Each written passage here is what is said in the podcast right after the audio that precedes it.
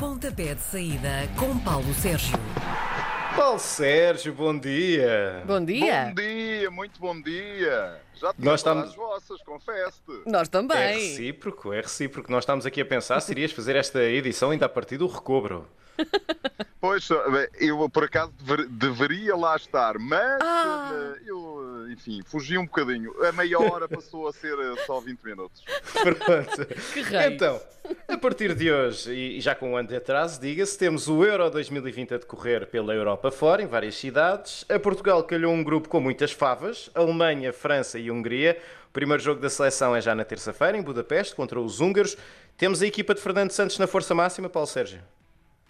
Temos, aparentemente, a equipa de Fernando Santos, eh, e levando em linha de conta que Fernando Santos convocou estes 26 jogadores, e portanto é a partir daí que eh, temos que olhar para as coisas. Quer dizer, não vale a pena agora estarmos a dizer que temos eh, só três defesas centrais e que devia ter ido este ou aquele ou aquele outro. Não, foram estes as escolhas do selecionador nacional e, portanto, é- são estes os jogadores que vão atacar este campeonato da Europa. As coisas estão na máxima força. Portugal tem, como disseste, não são duas favas, são eh, uma fava que é a seleção da Hungria, porque joga em casa, e depois dois calhaus daqueles muito duros, muito difíceis, que são a França, eh, primeiro a Alemanha e depois a França. E, portanto, eh, o que é que temos que fazer? Temos que jogar sempre na máxima força, temos que jogar sempre na rotação máxima para conseguirmos chegar à fase seguinte desta competição.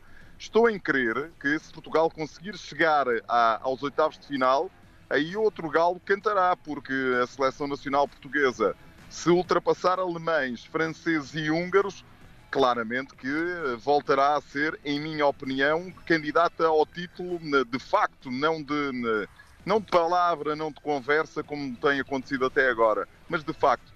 Somos os quintos do mundo, somos uma excelente seleção, temos soluções, eh, à exceção dos centrais, que nunca mais acaba.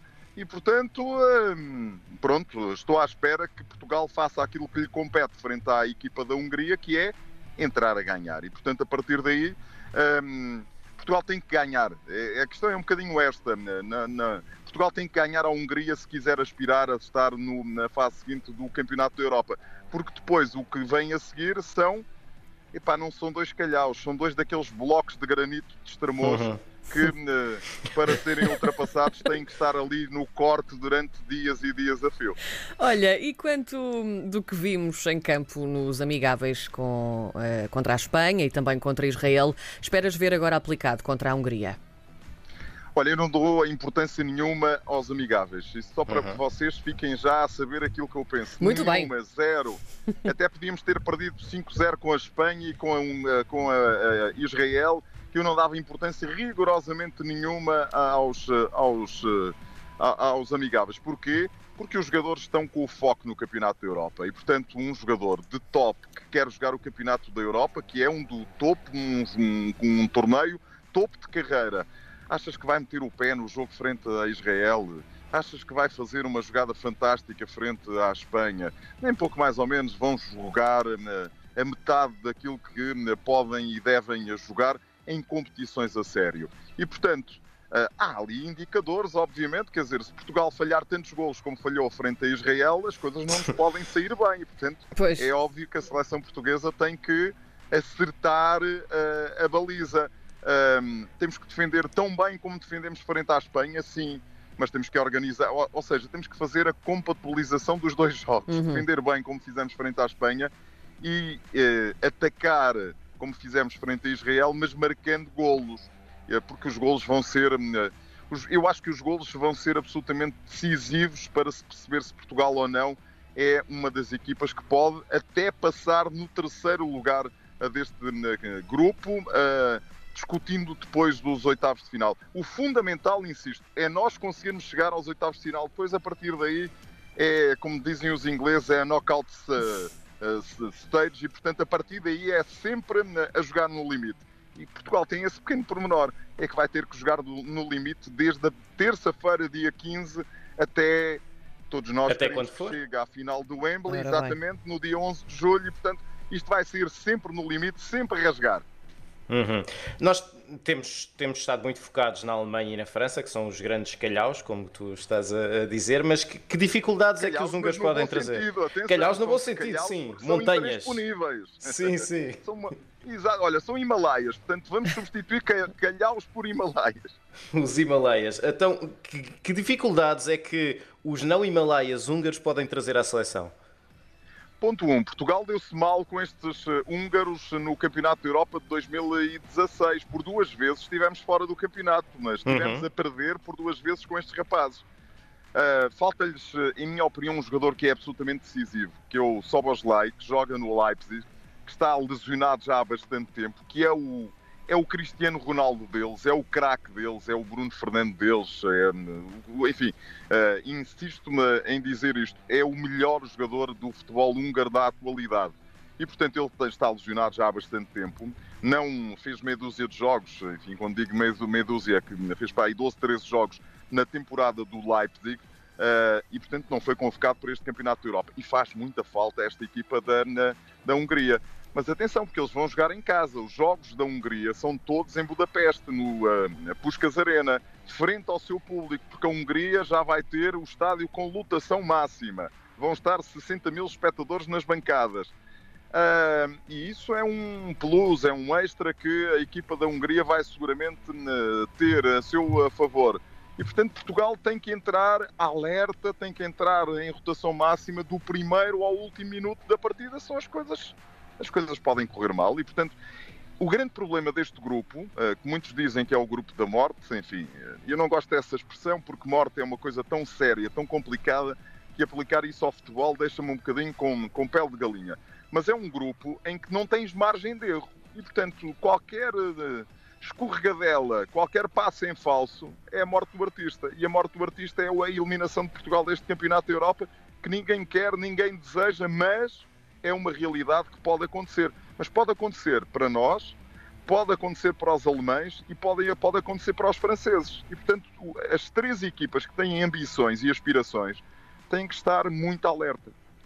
Sendo a Hungria aqui a equipa teoricamente vá mais fraca deste grupo, achas que Fernando Santos vai poupar aqui um bocadinho já a pensar no jogo com a Alemanha ou não? Não pode, não pode, Karina. Não pode, não pode poupar rigorosamente ninguém isto tem que ser três jogos em que têm que jogar os melhores, têm que jogar aqueles que estão em melhores condições físicas, têm que jogar aqueles que estão em melhores condições técnicas, têm que jogar os melhores e em alta rotação. Insisto aquilo que disse há instantes. Qualquer escorregadela, qualquer passo em falso, repara, se nós vamos colocar este cenário, Portugal empata tal como aconteceu em 2016, nós empatamos frente à Hungria na fase de grupos Oi, obrigava-nos depois a ganhar a Alemanha e a pontuar com a França. Verdade. Ui, pá, eu acho que isso é muito difícil, muito complicado. E olha que eu até sou, até estou relativamente uh, otimista em relação à passagem de Portugal aos oitavos de final. Mas temos que ganhar logo à Hungria para depois tentar fechar isto, eh, porque duas vitórias serão mais do que suficientes, tentar fechar isto frente à Alemanha, até porque alemães e franceses vão se cruzar na primeira jornada um, tal como nós vamos nos cruzar com os húngaros, eles vão se cruzar um, com a equipa, as duas equipas vão se cruzar, portanto, sendo que os alemães jogam em casa, jogam em Munique, na Arena de Munique, e portanto têm aqui uma ligeira vantagem. Mas para mim, se me, se me perguntarem qual é a principal favorita à conquista do título mundial, eh, do título europeu, aliás, é a campeã mundial França, pela simples uhum. razão de que tem jogadores que nunca mais acaba e ainda conseguiram fazer as pazes para mal dos nossos pecados com o Benzema, que estava afastado há seis anos da seleção por questões disciplinares, e portanto fizeram as pazes com o homem e levaram o homem. É pá, mais valia isto, só, só contarem com ele para o Mundial. Pá.